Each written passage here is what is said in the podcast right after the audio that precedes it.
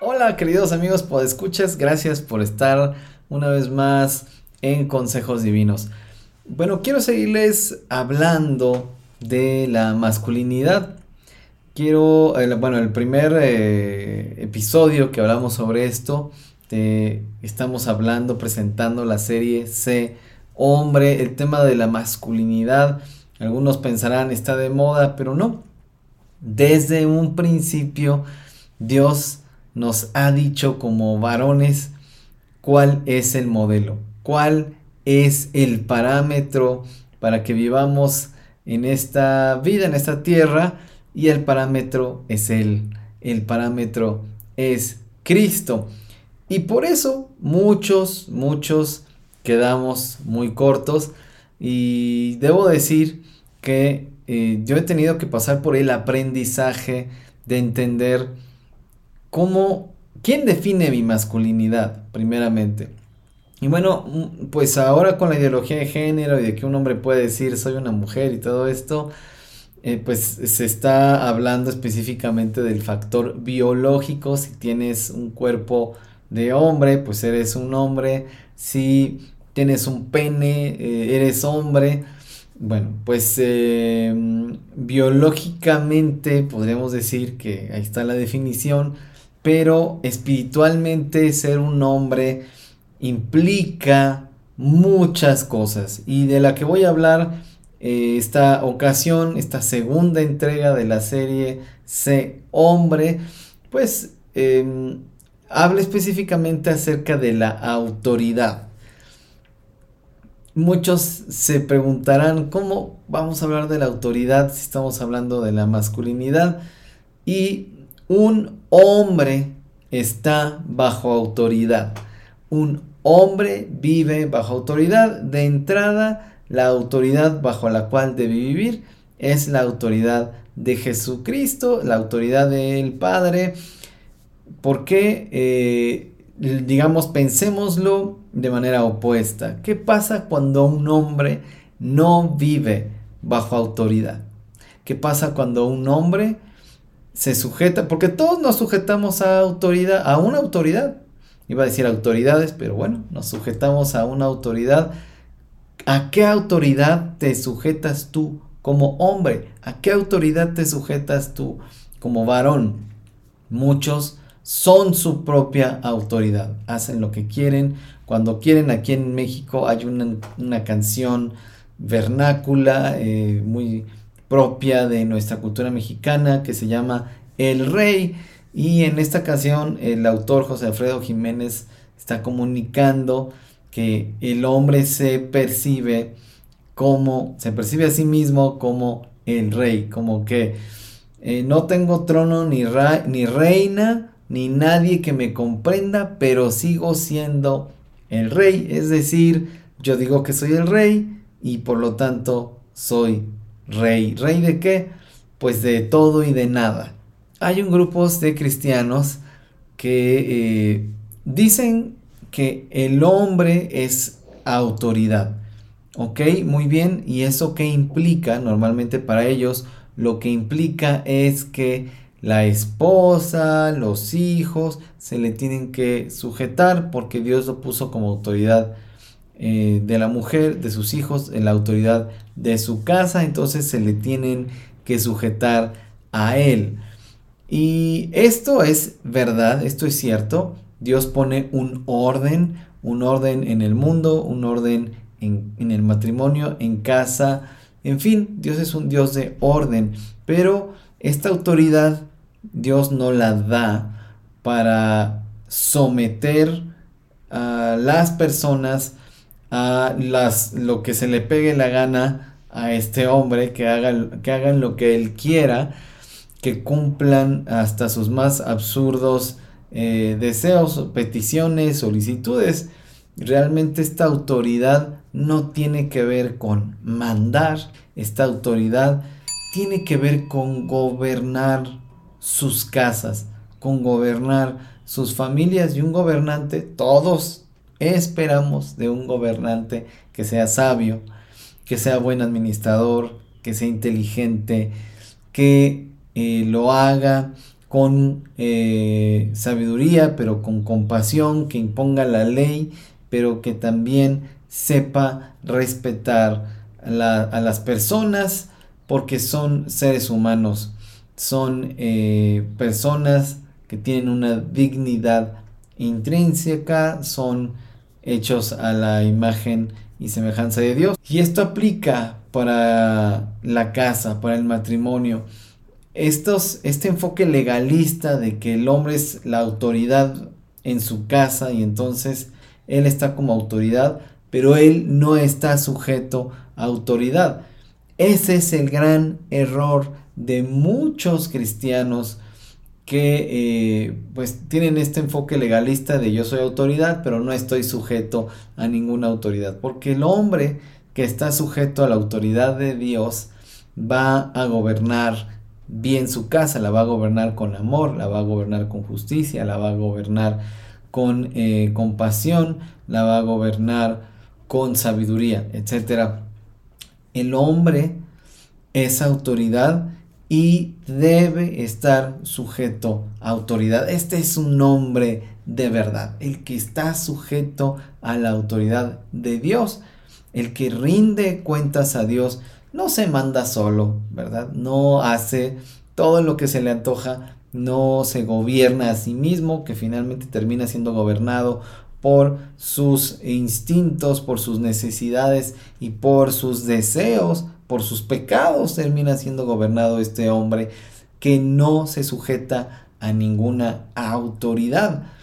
Y así, desgraciadamente, tristemente, muchos hombres que se dicen cristianos que pues se reúnen con una iglesia, que forman parte de una iglesia local, muchos de ellos no están sujetos a nada ni a nadie más que a ellos mismos y lo que ellos dicen, lo que ellos quieren.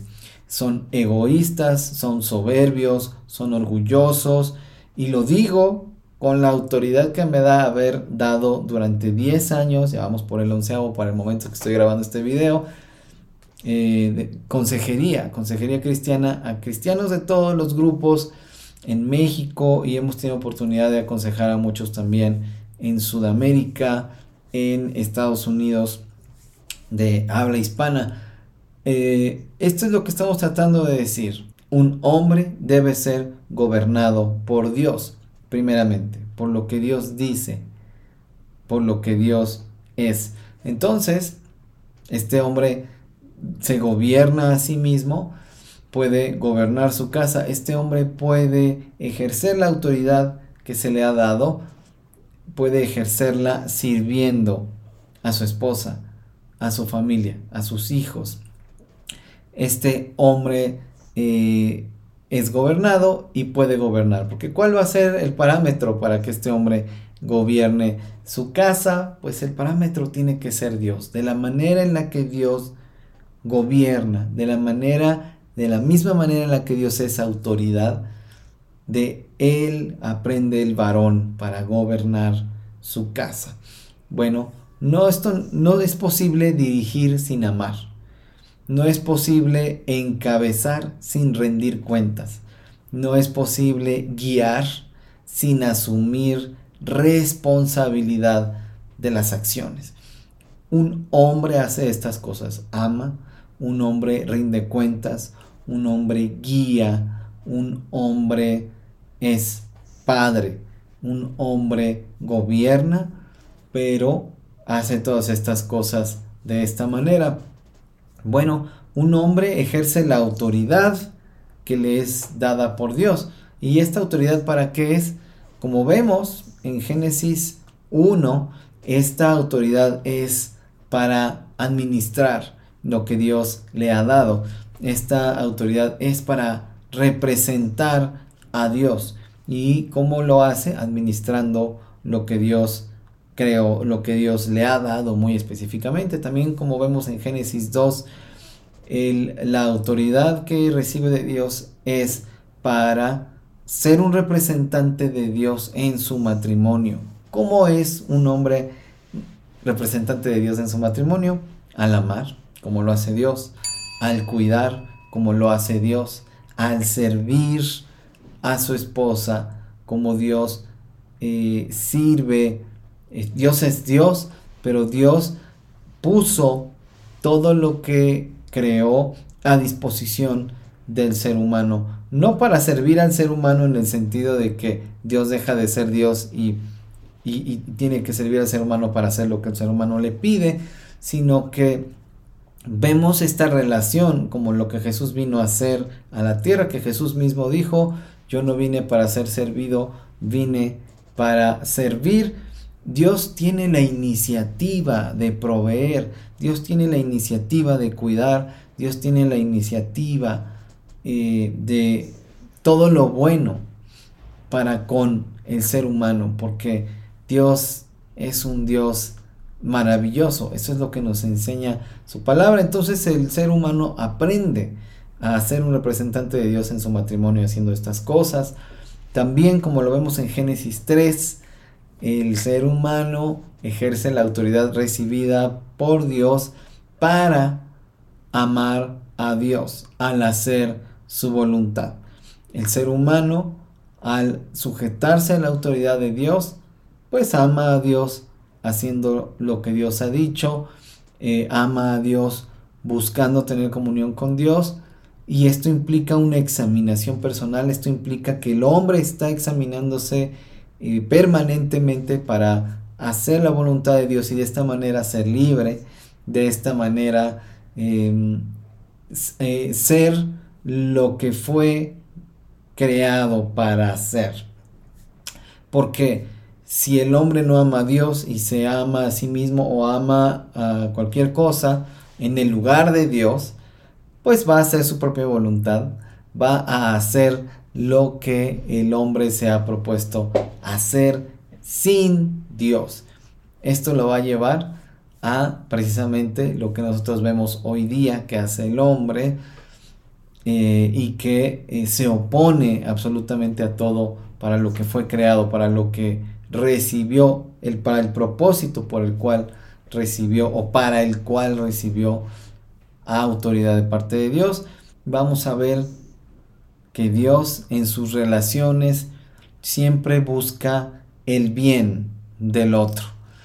Ese es el papel que como representantes de Dios ejercemos, cuando ejercemos nuestra autoridad, lo que estamos diciendo es que cuidamos nuestras relaciones.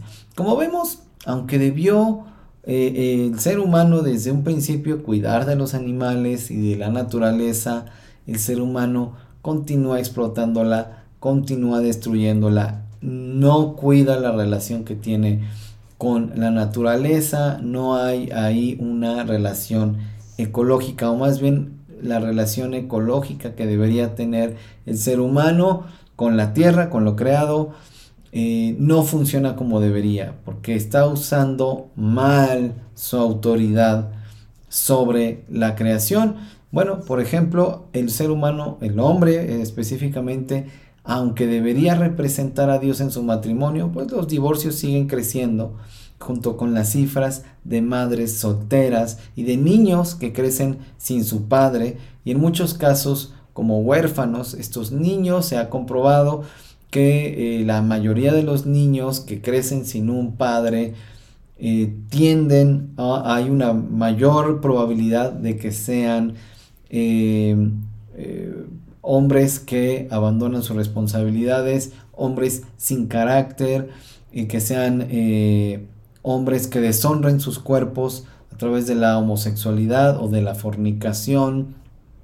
Eh, ahora, que es mucho más visible y común, a través de la transexualidad, por la confusión que hay en sus mentes, son hombres sin principios, son hombres que em, por lo general van a tener adicciones, van a tener, eh, y estas adicciones los van a llevar a cosas como robar, como mentir, en fin, es una serie de eh, consecuencias que siguen la una a la otra.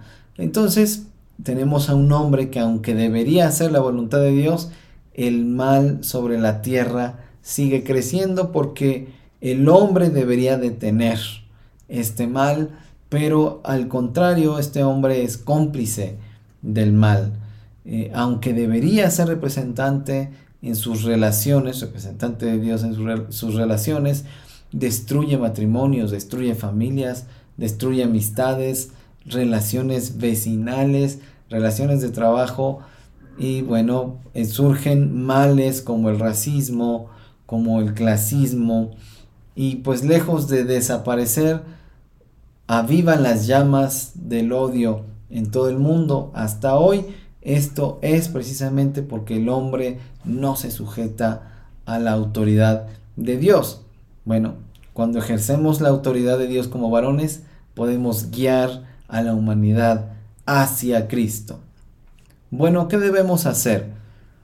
Tenemos que ser hombres para ser cabezas, teniendo a Cristo como cabeza. Las situaciones nunca serán totalmente simples, claras ni obvias, pero cuando un hombre no vive solo para lo terrenal, sino de toda palabra que sale de la boca de Dios, pues obviamente este hombre conocerá los principios para imitar a Cristo y para guiar a otros a cumplir sus mandamientos. Que el hombre imite a Cristo y adore así a Dios lo capacitará para establecer rumbo, prioridades, principios y ejemplo para guiar a su esposa y a sus hijos. No obstante, Dios hizo a las mujeres también a su imagen y semejanza. Tanto el hombre por lo que su inteligencia y habilidades particulares contribuyen conjuntamente a reflejar la gloria de Cristo si se someten unos a otros, hombres a mujeres, mujeres a hombres.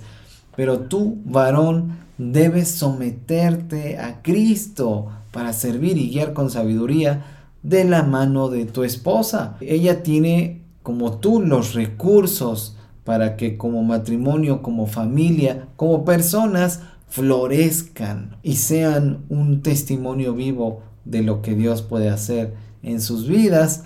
Eh, son uno en Cristo, el esposo y la esposa son uno con Cristo. Y más vale eh, pues que dar buenas cuentas de nuestras esposas. Lo que vemos muy claramente en eh, Génesis 3, cuando el hombre y la mujer deciden ser sus propios dioses, no tomar en cuenta a Dios, pues lo que vemos ahí es que Dios cuando los busca y se da cuenta de lo que han hecho, eh, o les hace saber al hombre y a la mujer más bien lo que han hecho, el, eh, Dios no busca a la mujer, que fue la primera en pecar, y que pues invita al hombre a pecar también y el hombre pues también lo hace, eh, Dios no busca a la mujer. Dios busca al hombre para que el hombre rinda cuentas por él mismo, pero también por su esposa.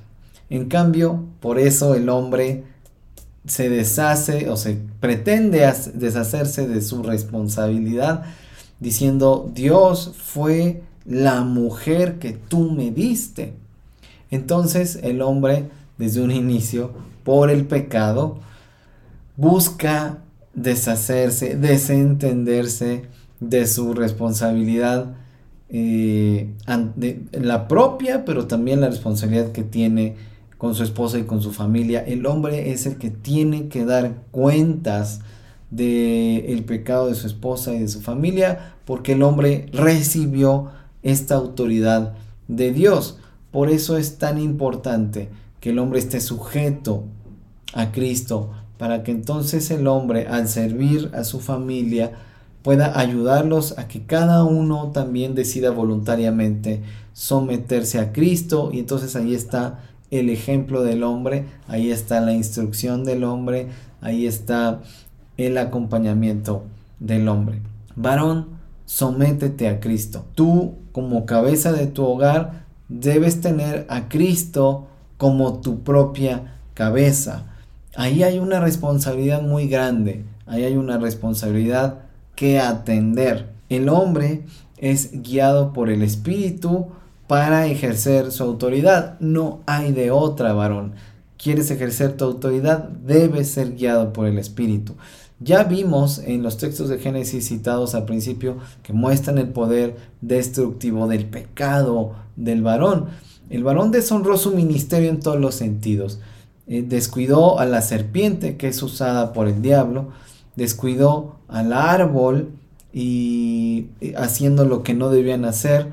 Y bueno, la serpiente representa a los animales, el árbol representa a la vegetación, descuidó a su esposa, representando al prójimo, la culpa, culpa a su mujer, deshonra su matrimonio, rechaza la verdad de Dios y atiende a la mentira, habiendo desobedecido lo dicho por Dios. Vean todas las eh, consecuencias cósmicas de, por la eh, desobediencia, por el pecado, los efectos destructivos del pecado. El hombre usó su libertad para eh, elegir su propio camino lejos de Dios. Finalmente, aunque el, a pesar o más allá de que el hombre rechaza la verdad para atender a su propia mentira, también ve las consecuencias del pecado en sus propios hijos, representando ellos a la raza humana. Esto se va replicando una y otra y otra vez. A eso me refiero con los efectos cósmicos del pecado, los efectos destructivos. Bueno, pues hombre, usa tu libertad para caminar con Dios, no para caminar lejos de Dios, sino para caminar con Dios. Y ya está claro qué pasa cuando eres guiado por tu carne. Ya sabemos qué pasa cuando no eres guiado por el Espíritu de Dios. Varón que me estás escuchando, para ser hombre debes someterte a la autoridad de Dios, debes imitar a Cristo, Él es tu cabeza, Él es tu autoridad, debes ser guiado por el Espíritu y las consecuencias de ello en tu vida, en tu matrimonio, en tu hogar, con tus hijos, con tu familia extendida, en fin, eh, esto va a impactar a tu iglesia, esto va a impactar tu barrio, esto va a impactar donde estés, tu trabajo. Así que, varón, sométete a la autoridad de Dios para que no seas tú tu propia autoridad. Gracias por acompañarme hasta aquí. Que Dios sea contigo. Sé hombre y hasta pronto.